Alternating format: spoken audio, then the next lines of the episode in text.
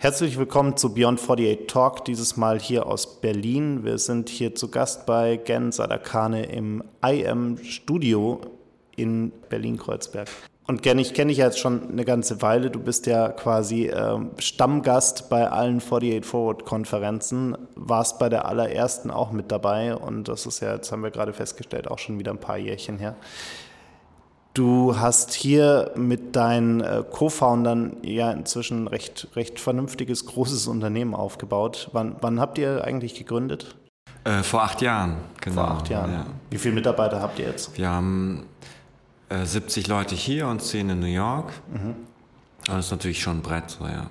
Und seid ihr gerade auch äh, ganz massiv dabei, immer weiter in Technologie zu investieren, logischerweise, und, und aber auch in, in Innovationen zu investieren. Ähm, habt ja auch eure AI letztes, letztes Jahr, glaube ich, oder vorletztes Jahr gelauncht. Und ähm, bietet heute die Möglichkeit, äh, zum Beispiel äh, ähnliche Fotos auch zu finden, von der Bildsprache her auch ähnliche Fotos zu finden. Wie seht ihr da inzwischen die, die Entwicklung? Äh, nehmen das die Leute auch wirklich an oder haben die verstanden, wie das funktioniert und, und, und wird das dann auch so genutzt, wie ihr euch das vorgestellt habt? Mm, ja, also zuerst mal herzlich willkommen hier in Kreuzberg. Schön, dass ihr mich besucht wieder und ähm, ich freue mich immer wieder, euch zu sehen und zu hören natürlich natürlich auch hier bei dem Podcast und genau, also ich meine, AI ist natürlich echt ein, echt äh, ein Buzzword irgendwie vom, vom letzten Jahr und, und, und natürlich ähm, haben wir aber auch schon vorher angefangen und äh, reiten die Welle natürlich mit. Und es ist natürlich äh, nach äh, Blockchain und ICO jetzt ähm, äh, ein bisschen ruhiger geworden um, um die künstliche Intelligenz. Aber äh, klar, in, in dem visuellen und auch im Bewegtbild, was wir natürlich auch anbieten, wird es halt schon spannend, wie, wie diese Technology ähm, ähm, Firmen, aber auch äh, individuellen Künstlern auch äh, helfen kann. So, ja. Also als Beispiel, wenn, wir haben jetzt auch irgendwie einen größeren Kunden, der auch gerade hier einen Workshop mit uns macht und ähm, mit dem lernen wir halt seinen, seinen Geschmack, seinen Style und ähm, äh, können dann halt äh, unsere Maschine so justieren, dass halt einfach Zeit gespart wird. Ja, also wenn diese 17 Leute, die hier gerade besucht sind, äh, Bilder suchen und Content suchen bei uns, uns, ähm, äh, machen die halt einfach äh, den, den, den Filter an und finden halt sofort äh, ihren Geschmack und müssen halt nicht äh, 10, 20, 30.000 Bilder durchgucken, um ganz am Ende ihren, ihr Bild zu finden, als Beispiel. Ja. Und das ist natürlich echt toll, wie ähm, Maschinen äh, Leute unterstützen können,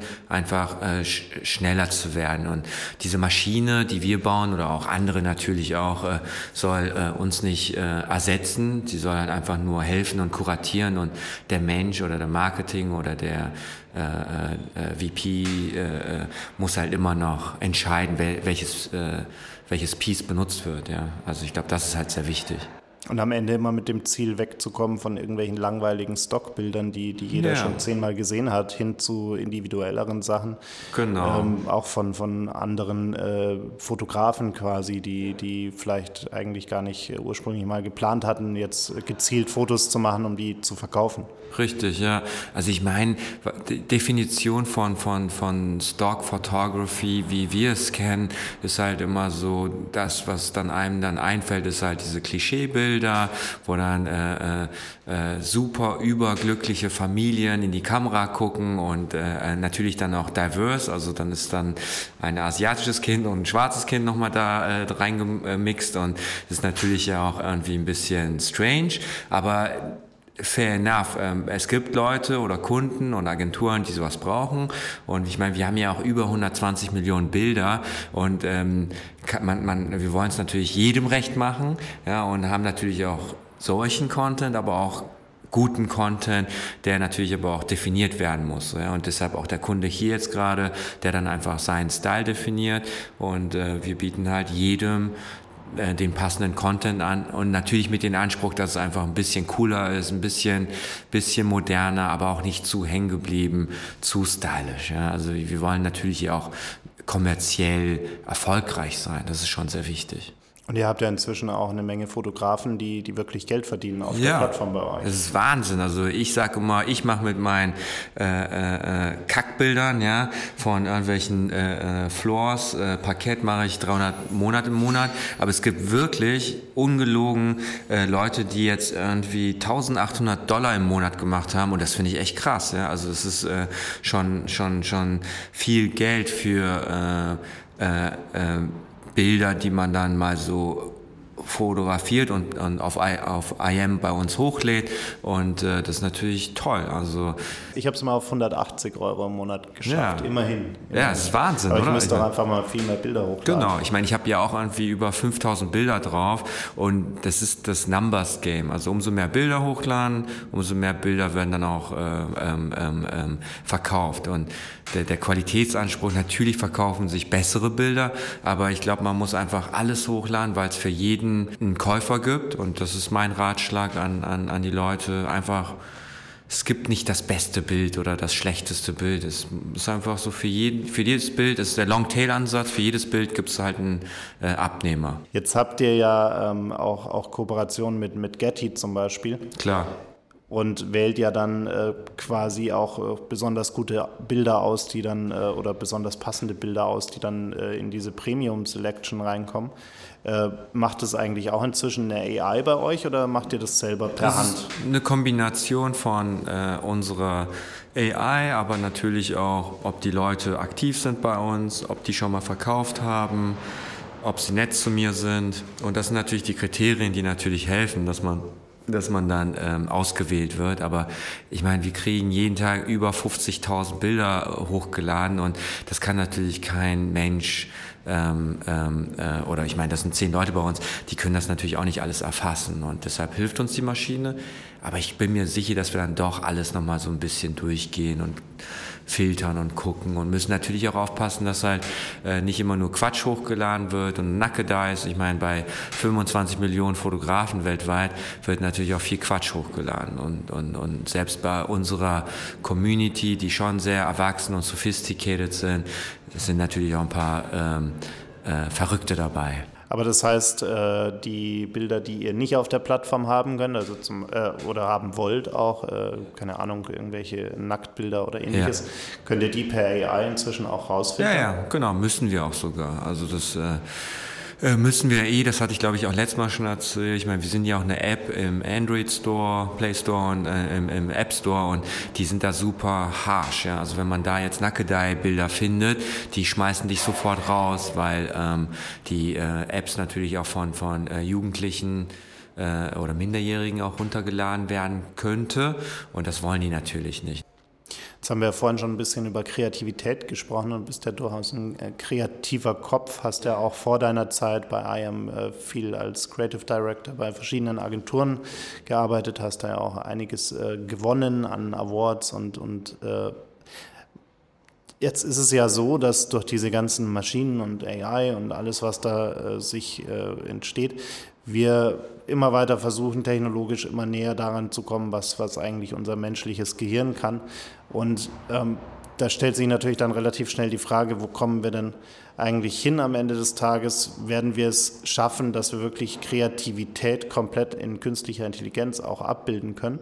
Äh, oder ist es dann immer noch so ein letztes Quäntchen an äh, menschlicher Fähigkeit, äh, um wirklich was Individuelles, wirklich was Kreatives zu machen? Oder ist es eben tatsächlich irgendwie unsere eigene Einbildung, dass wir glauben, dass es so ist, aber am Ende des Tages sind wir doch vielleicht in der Lage, das komplett technisch abzubilden? Bilden. Wie, wie siehst du das denn? Also äh, das Zusammenspiel zwischen künstlicher Intelligenz und, und, und menschlicher Kreativität äh, und, und wo sind da die Grenzen? Was, was ist technisch möglich und, und, und was ist vielleicht wirklich nur von Menschen tatsächlich machbar?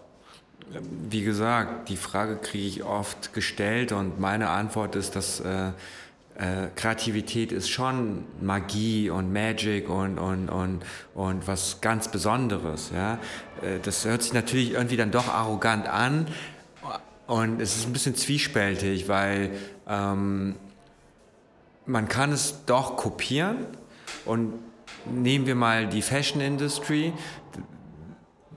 Es gibt schon viele Zyklen und äh, Kopien und Adaptionen und ich meine jetzt ja auch so mit Prada und das ist ja, das gab es ja alles vor zehn Jahren. Das ist ja immer so ein Zyklus, ja. Und deshalb glaube ich schon, dass eine, eine Maschine ähm, Kreativität oder scheinbar oberflächliche Kreativität ähm, ähm, erzeugen kann, aber ich glaube, es ist immer so ein Zusammenspiel von ähm, menschlichen Beziehungen, ähm, weil man ja natürlich auch eine Relationship aufbaut zu einer Audience, zu einem Kunden, zu anderen Leuten und äh, eine Maschine kann das halt nicht. Ja? Und ich möchte auch nicht mit einer Maschine äh, verhandeln oder irgendwie ein Kundenmeeting haben und, und dann irgendwie entscheiden, hey, danke Maschine, das finde ich super cool. Also ich glaube,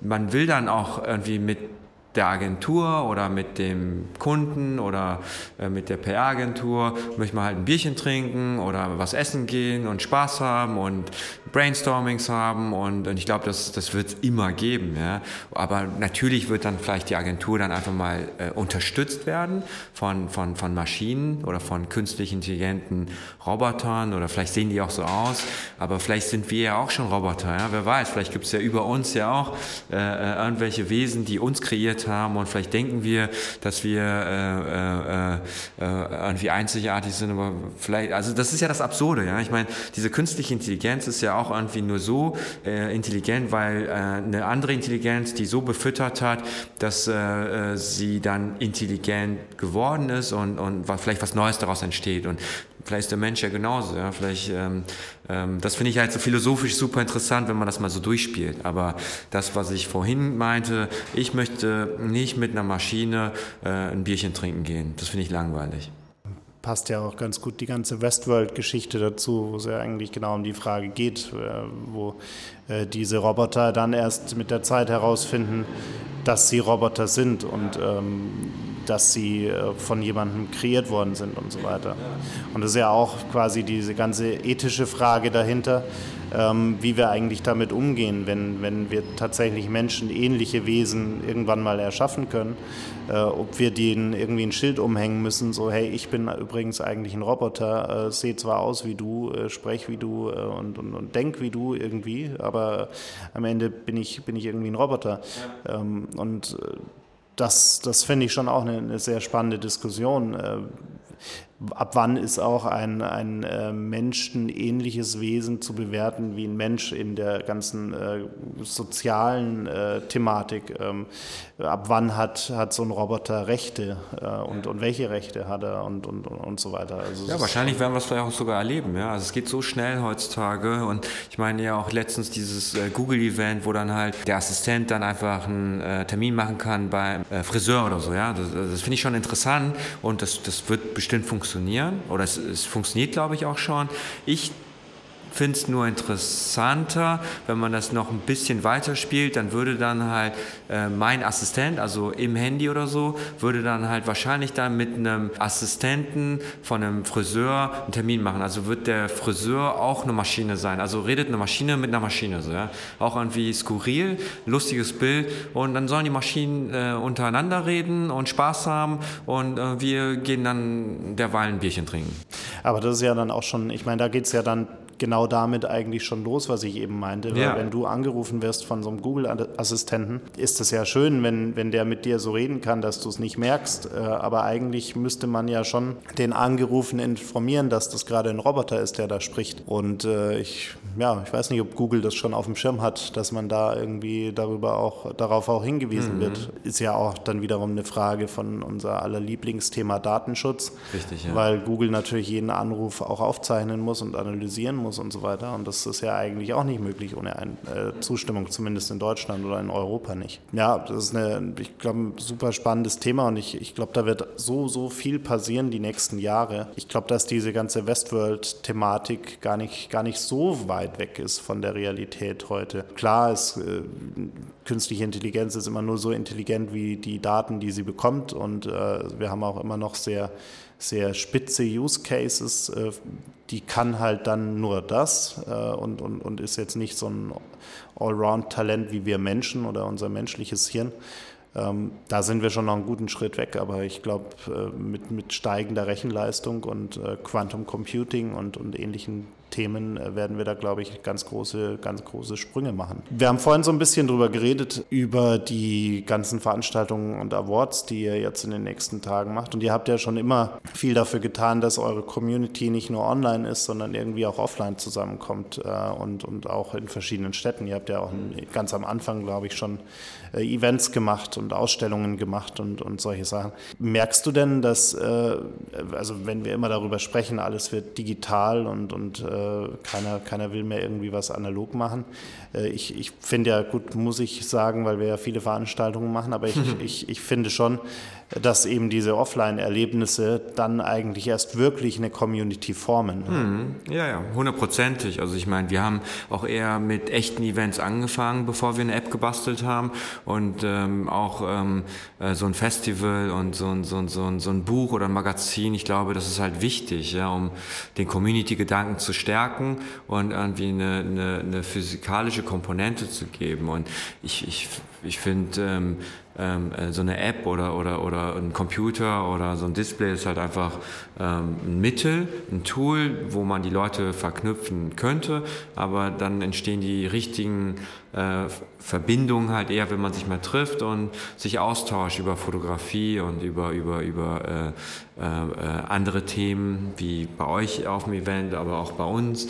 Äh, und ich glaube, das ist halt einfach schon wichtig und das, das ähm, kannst du nicht äh, simulieren. Ja? Also man, natürlich gibt es vielleicht dann so Streams und dann siehst du dann so, was da so passiert, aber die Aura und, und, und, und, und, und die Spannung und, und, und dieses Kribbeln, das äh, wirst du äh, über so ein Google Hangout oder Zoom wirst du nicht erleben können. Und deshalb das ist das gleiche wie auch in der Musik. Ich meine, du gehst auf ein Konzert und erlebst dann halt die anderen Leute, wie, wie die irgendwie eine Gänsehaut bekommen und, und das ist, das ist einfach so. Und äh, ich glaube, deshalb machen wir auch einfach diese Events und Festivals und zelebrieren Fotografie und ähm, so eine Online-Ausstellung oder whatever ist nett.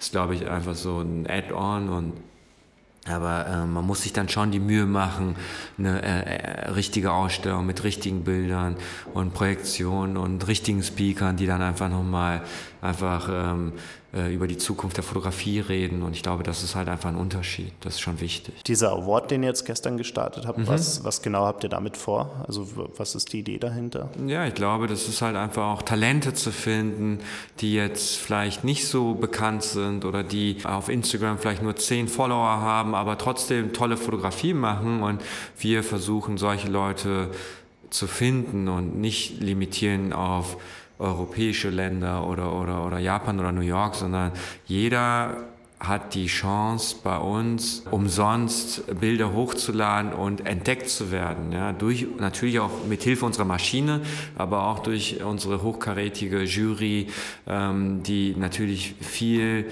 schon gesehen haben und auch wissen, was vielleicht mal in der Zukunft richtig potenziell als Fotografiekunst betitelt werden könnte. Und das ist natürlich echt äh, eine tolle Chance. Und ähm, jeder kann mitmachen und das ist, glaube ich, auch wichtig, dass wir jetzt nicht dafür Geld verlangen, sondern dass halt ähm, jeder die Chance hat, ähm, nach Berlin eingeladen werden zu können und auch natürlich auch in unserem IEM Award Buch visualisiert zu werden. Jetzt seid ihr von, von all den äh, Startups da draußen und vor allem auch von den Berliner Startups immer so ein bisschen die, die, die, die ruhig und erwachsen wirken. Äh, und gerade in Berlin gibt es ja unfassbar viele Startups, die äh, irgendwelchen Quatsch äh, verkaufen wollen oder die irgendwie einfach nur laut sind, aber am Ende des Tages überhaupt nichts auf die Straße bringen.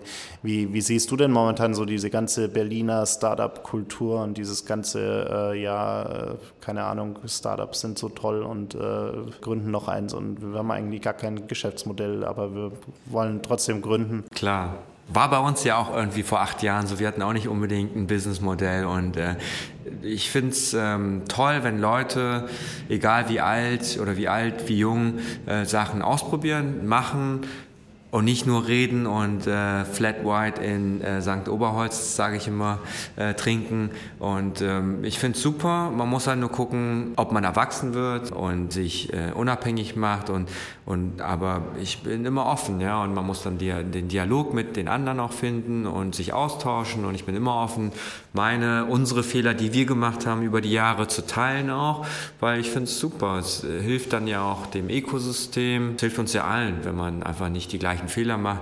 Aber man muss wahrscheinlich selber immer die Fehler machen, damit man äh, es selber merkt. Also wenn ich zu einer anderen Person sage, hey, das ist doch das ist Kacke oder whatever, der denkt sich natürlich, ey, was erzählt er mir? Äh, der hat ja keine Ahnung von dem äh, Bitcoin-Business oder whatever, was er macht. Und ähm, äh, wird dann erst später äh, erfahren, dass ich dann doch recht hatte. Ja? Ich glaube, das ist halt äh, aber einfach auch bei jedem der Fall. Also wir haben auch nie auf andere Leute gehört, weil man immer so ähm, von sich selber überzeugt ist. Aber man muss einfach machen und, und ich glaube, das ist das Wichtigste so, ja. Und ähm, die richtigen Co-Founders finden und äh, die Passion rüberbringen, sei es Pizza verkaufen, Bitcoins oder halt ein schönes Foto-Event oder irgendwie äh, eine, eine neue äh, Biermarke. Ich glaube, wenn man Bier, ich mag auch Bier, vielleicht mache ich das immer eine Biermarke auf, aber ich glaube, wenn man das dann ausstrahlt und authentisch rüberbleibt, ähm, ist es gut. Ja? Und nicht, äh, ich mache jetzt was mit äh ICO, weil äh, da, da ist jetzt Geld und alle anderen machen es auch. Fail, ja, es wird halt nicht funktionieren. Jetzt kommen wir langsam zu einem Zeitpunkt, wo die ganzen Startups, die aus diesem ganzen Startup-Hype herausgeboren sind, entweder schon wieder pleite sind äh, oder aber langsam eigentlich zu erwachsenen Unternehmen werden. Und ich finde es immer lustig, wenn, wenn Leute dann immer noch äh, ja, darüber sprechen, dass sie ein Startup sind oder, oder andere sagen, sie sind ein Startup, aber äh, dann schon seit, seit mehr als fünf Jahren oder vielleicht teilweise schon fast zehn Jahren oder bei euch jetzt sind es ja acht, sich dann immer noch irgendwie als Startup äh, bezeichnen. Ich habe gestern gelernt, das durchschnittliche Unternehmen in Deutschland wird zwölf Jahre alt. Ich, ich glaube, wie, wie, siehst du das? Würdest du IAM noch als Startup bezeichnen oder ist es eigentlich ein ganz stinknormales Unternehmen wie jedes andere auch? ja, wahrscheinlich hört sich Startup besser an, aber es ist auch irgendwie, für mich ist so eine Startup-Definition eher so die Größe des Unternehmens oder die Größe der äh, Mitarbeiter und aber natürlich auch Revenue spielt glaube ich auch eine Rolle. Und ich glaube das ist so die Kombination von äh, Teamgröße und Revenue. Und dann kann man sagen es ist äh, eher so ein Grown-up oder ein Startup oder schon ein richtiges Unternehmen. Aber es ist ja auch scheißegal wie äh, andere Leute dein, dein, deine Company-Definition äh, äh, erwähnen sondern Wichtig ist einfach, dass man schnell irgendwie eine Vision hat und Cashflow positive ist und nicht immer äh, abhängig ist von, von, von Investments. Und ich glaube, das ist auch irgendwie so ein Trend, dass halt viele Leute bootstrappen und ich meine, wir haben auch gebootstrapped, aber wir, wir haben irgendwie auch eine andere Zeit gehabt, so ja, auch mit Soundcloud und mit anderen Community ähm, ähm, äh, Companies und äh, ich glaube, man muss halt einfach ähm, erstens was finden, was einem Spaß macht und zweitens so schnell wie möglich irgendwie gucken, dass der, der Laden dann irgendwie break-even ist und dann einfach investieren und Leute einstellen und pipapo und dann vielleicht Geld aufnehmen, um mal nach Japan oder nach Amerika zu, zu skalieren oder so, ja, so würde ich es auf jeden Fall machen. Und äh, mit IM haben wir es ein bisschen anders gemacht, aber ähm, ich will es auch nicht be äh, beurteilen oder bemissen oder, oder, oder so. Ich glaube, jeder muss halt finden, seinen eigenen Weg finden, wie es am besten passt und auch zeitgemäß. Und naja, ich würde jetzt nicht so ein ICO und äh, Block, Blockchain-Ding anfangen, aber auch das Thema, was wir vorhin hatten mit Voice, das finde ich auch super spannend. Ja, also super, super spannend mit dem Wachstum des Unternehmens kommt ja auch dann relativ schnell immer mehr Verantwortung, auch für Mitarbeiter und äh, auch im Endeffekt eine Unternehmenskultur zu bilden, die auch, äh, also ich meine, klar, wenn du anfängst, hast du eine Handvoll Leute, wenn überhaupt, aber wenn du dann irgendwann mal in eine Region kommst von über 50 Mitarbeitern, dann ist das natürlich erstens mal auch eine Verantwortung, äh, die auch jeden Monat die Gehälter zahlen zu können am Ende des Tages, aber gleichzeitig eben auch eine Verantwortung dafür, dass die sich irgendwie wohlfühlen. Was, äh, was habt ihr denn gemacht oder was war für dich immer wichtig, wenn es darum ging, auch irgendwie die Unternehmenskultur zu, ähm, aufzubauen und, und was würdest du vielleicht anderen empfehlen, wenn es genau darum geht. Hm. Also wie gesagt, von, von, von, von, von, dem, äh, von der Founders-Truppe bis äh, 10, 20 Leuten ist halt für mich die Definition wie eine Family. Jeder kennt sich und ähm, äh, man macht sehr viel oft zusammen, sei es ähm, ähm, äh, lunchen gehen, äh, Bierchen trinken gehen später, äh, zusammen irgendwie in Ausstellung gehen, so ja. Aber das definiert sich ja durch die Passion der Fotografie, die wir alle teilen. Ja? Und ich glaube, das ist halt wichtig, um ein manifestiertes ähm, äh, Fundament zu haben, um zu skalieren. Und man merkt halt dann von einer Größe ab 30, äh, 40 Leuten, wie es ein bisschen vielleicht anonymer wird äh, und dann nicht jeder mit jedem kann, was ja vollkommen legitim ist. Und man muss halt dann einfach gucken, dass man zumindest trotzdem diesen gemeinsamen Nenner hat, die Liebe zur Fotografie oder die Liebe zur Musik oder anderen Themen. So, ich glaube, das ist halt wichtig, wie man dann sich nochmal zusammen dann auf einem äh, äh, äh, Level findet und, und, und das ist das Wichtigste. Und ich glaube, wenn das stimmt, baut man äh, zusammen ein schönes Produkt, man hat ein, eine Vision für ein Revenue-Modell und, äh, und die Kultur kommt dann, oder die Kultur ist dann schon da. Also das ist halt, glaube ich, wichtig. Je nach Produkt und je nach ähm, ähm, äh, Vision und was man anbietet, klar. Vielen Dank. Vielen Dank. Ich glaube, das war ein, ein, schönes, schönes Schlusswort und wir sind sogar perfekt in der Zeit, sehe ich gerade. Danke euch, danke dir und ähm, wir sehen uns, wir hören uns. Danke.